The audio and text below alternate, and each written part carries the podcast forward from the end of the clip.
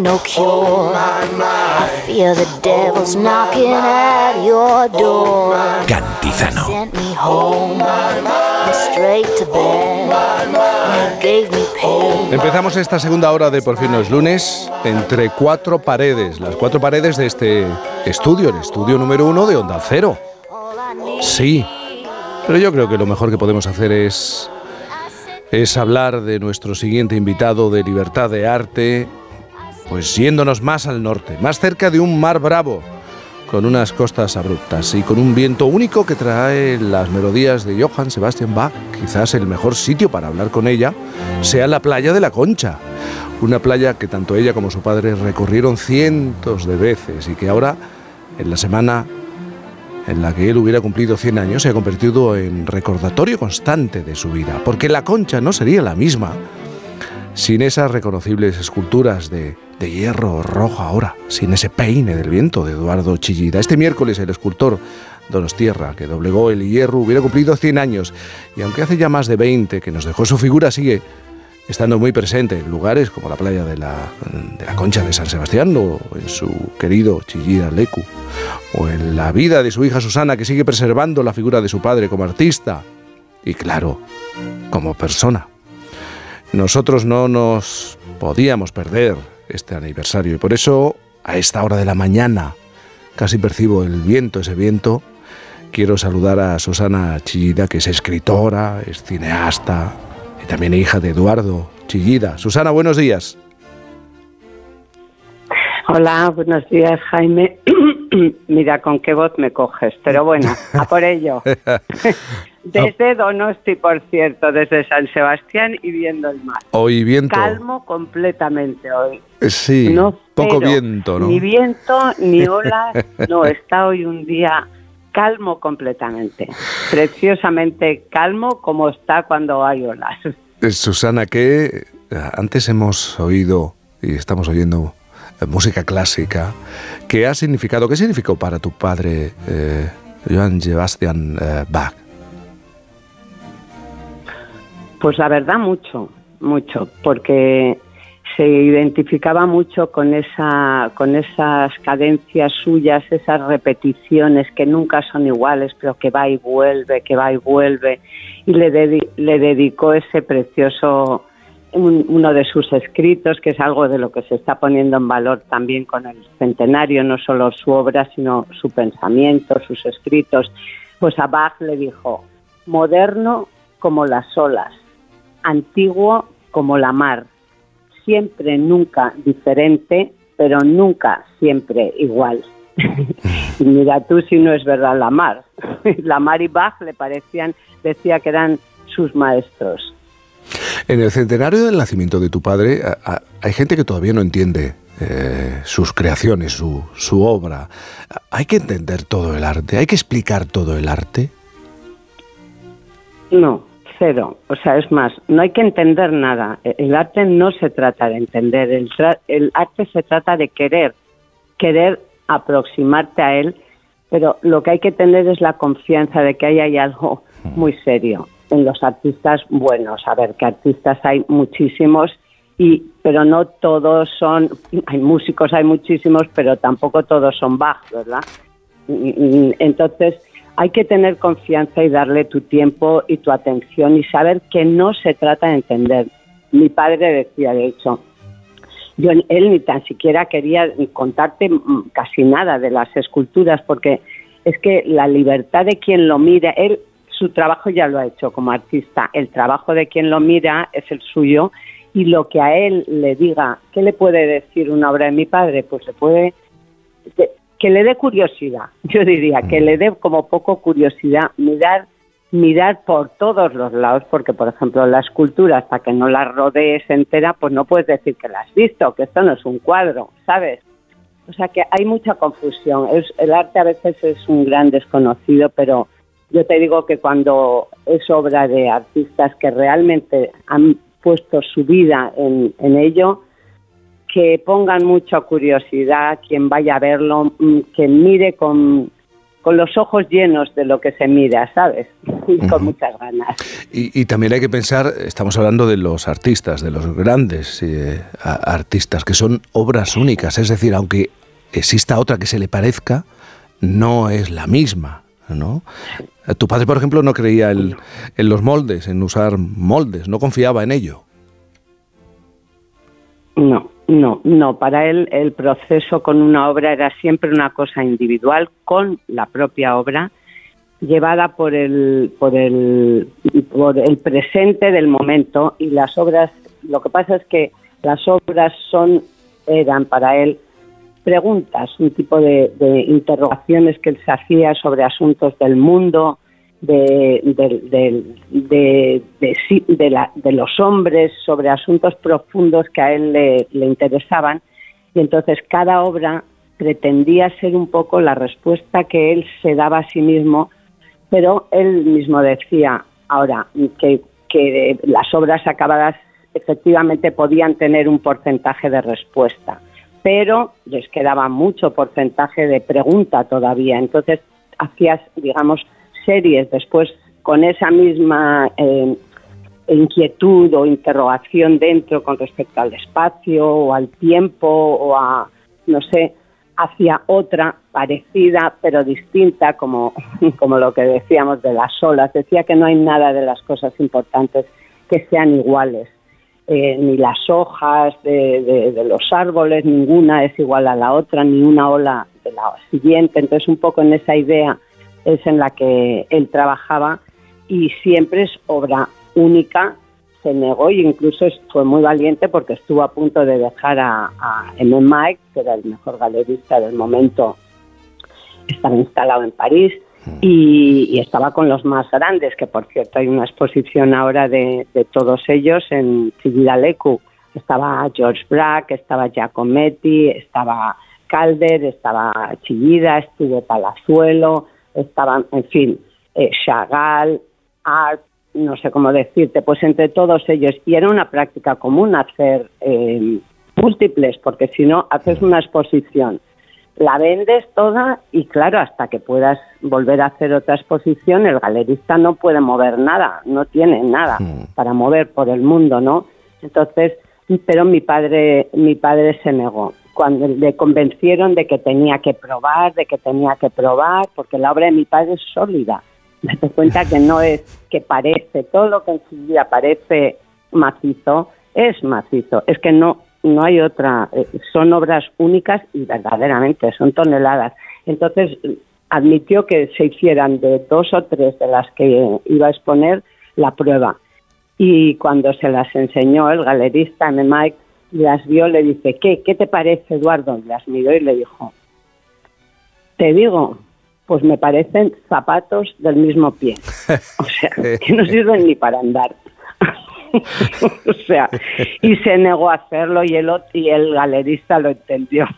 Me, ha gustado que te rías porque a mí me encanta. A veces cuando cuentan la anécdota, le he oído a algún hermano dice, le pareció una zapatería. No, mucho peor un zapatos del mismo, pie, que no te sirven ni para andar, vaya. Susana, preparando... Para lo que él buscaba, ¿eh? Perdón, ya. Perdona, lo tengo que decir porque, ver, a ver, que habrá gente que hace múltiples y lo que está buscando es otra cosa, pero lo que buscaba mm. mi padre era la, la contrastar la materia con el espacio. O sea, buscaba, ha buscado y ha, ha hecho mucho para entender lo que es el espacio. El otro día aquí en San Sebastián en algunos de los discursos del día del homenaje, la verdad se habló bien y, esto me gustó. Ha sacado a la, luz de alguna manera lo que es el espacio, el, lugar, el entorno, el aire, todo lo que rodea a la materia. Y entonces para él la materia tenía que ser materia de principio a fin, no vale que tuviera un agujero hueco por dentro al que no tenemos acceso y que en su obra, según sus principios, no tenía ningún sentido. Susana, trabajando en este centenario, preparando este centenario, entre otras cosas, estabas elaborando la biografía de tu padre, pero pasaba algo y tú te diste cuenta, las piezas no terminaban de, encajar. Y hay un determinado momento en el que lo entiendes todo. Claro, faltaba ella y ella es mm. tu madre. Ella. ella. Sí, total Total, es cierto. Yo había hice hice documentales hace unos hace años, hace muchos años. Había hecho dos documentales y entonces eh, empecé a escribir para, pues eso, datos biográficos alrededor de los lugares en los que había rodado, que en las películas no se ve, no se sabe qué es. Y, bueno, se iba conformando como una especie de biografía, pero nunca la acabé, no, no, se quedó ahí. Y cuando murió mi madre lo vi muy claro, como has dicho, digo, ya sé por qué no se acabó, porque le estaba esperando a ella. Y es que Pilar Belzunce, mi madre, como él decía, Pili es mucha Pili. Pili es mucha Pili. Mi madre fue una mujer de una potencia, de una fuerza y de una generosidad, vamos, eh, que hay que reconocer y ahora que estamos eh, en el momento mm. de, de, darnos cuenta que, que, debemos a muchas mujeres el reconocimiento que ellas no se quisieron dar, mi madre estaba feliz trabajando, o sea, para que os hagáis una idea, mi padre jamás viajó solo ha estado en todas partes del mundo, ha tenido exposiciones por continuas desde que tenían, pues jamás dejó de ir. Eh, nos dejaba al uno, dos, tres, cuatro, hasta ocho hijos tuvieron y a todos nos iba dejando. Con, ahora lo veo con enorme dolor muchas veces, eh, pero, pero Eduardo pudo hacer lo que hizo porque mi madre se dedicó por completo a, hacer que él no tuviera otra preocupación que hacer lo que ella sabía y confiaba que, tenía como, como el don de mi padre, tenía que salir y ella se ocupó absolutamente de todo, no solo de acompañarle, ella era la que hacía todo. Mi padre no sabía casi nada del mundo más que el mundo, el mundo como, como la humanidad sabía del mundo, le interesaba mucho el telediario, todo eso sí, pero pero no sabía lo que era el dinero, imagínate, se puede vivir en el mundo sin saber nada de, ni, nada, ni tener bolsillos para meterlo, ¿sabes? Como mm. tremendo. Mi madre fue una persona de una enorme, enorme generosidad, dio la vida y todo su trabajo y era muy potente para que él pudiera estar libre de toda preocupación cuando iba a su estudio durante toda la vida y se conocieron con 13 y 15 años. Susana, ¿tu padre como artista necesitaba estar abstraído permanentemente?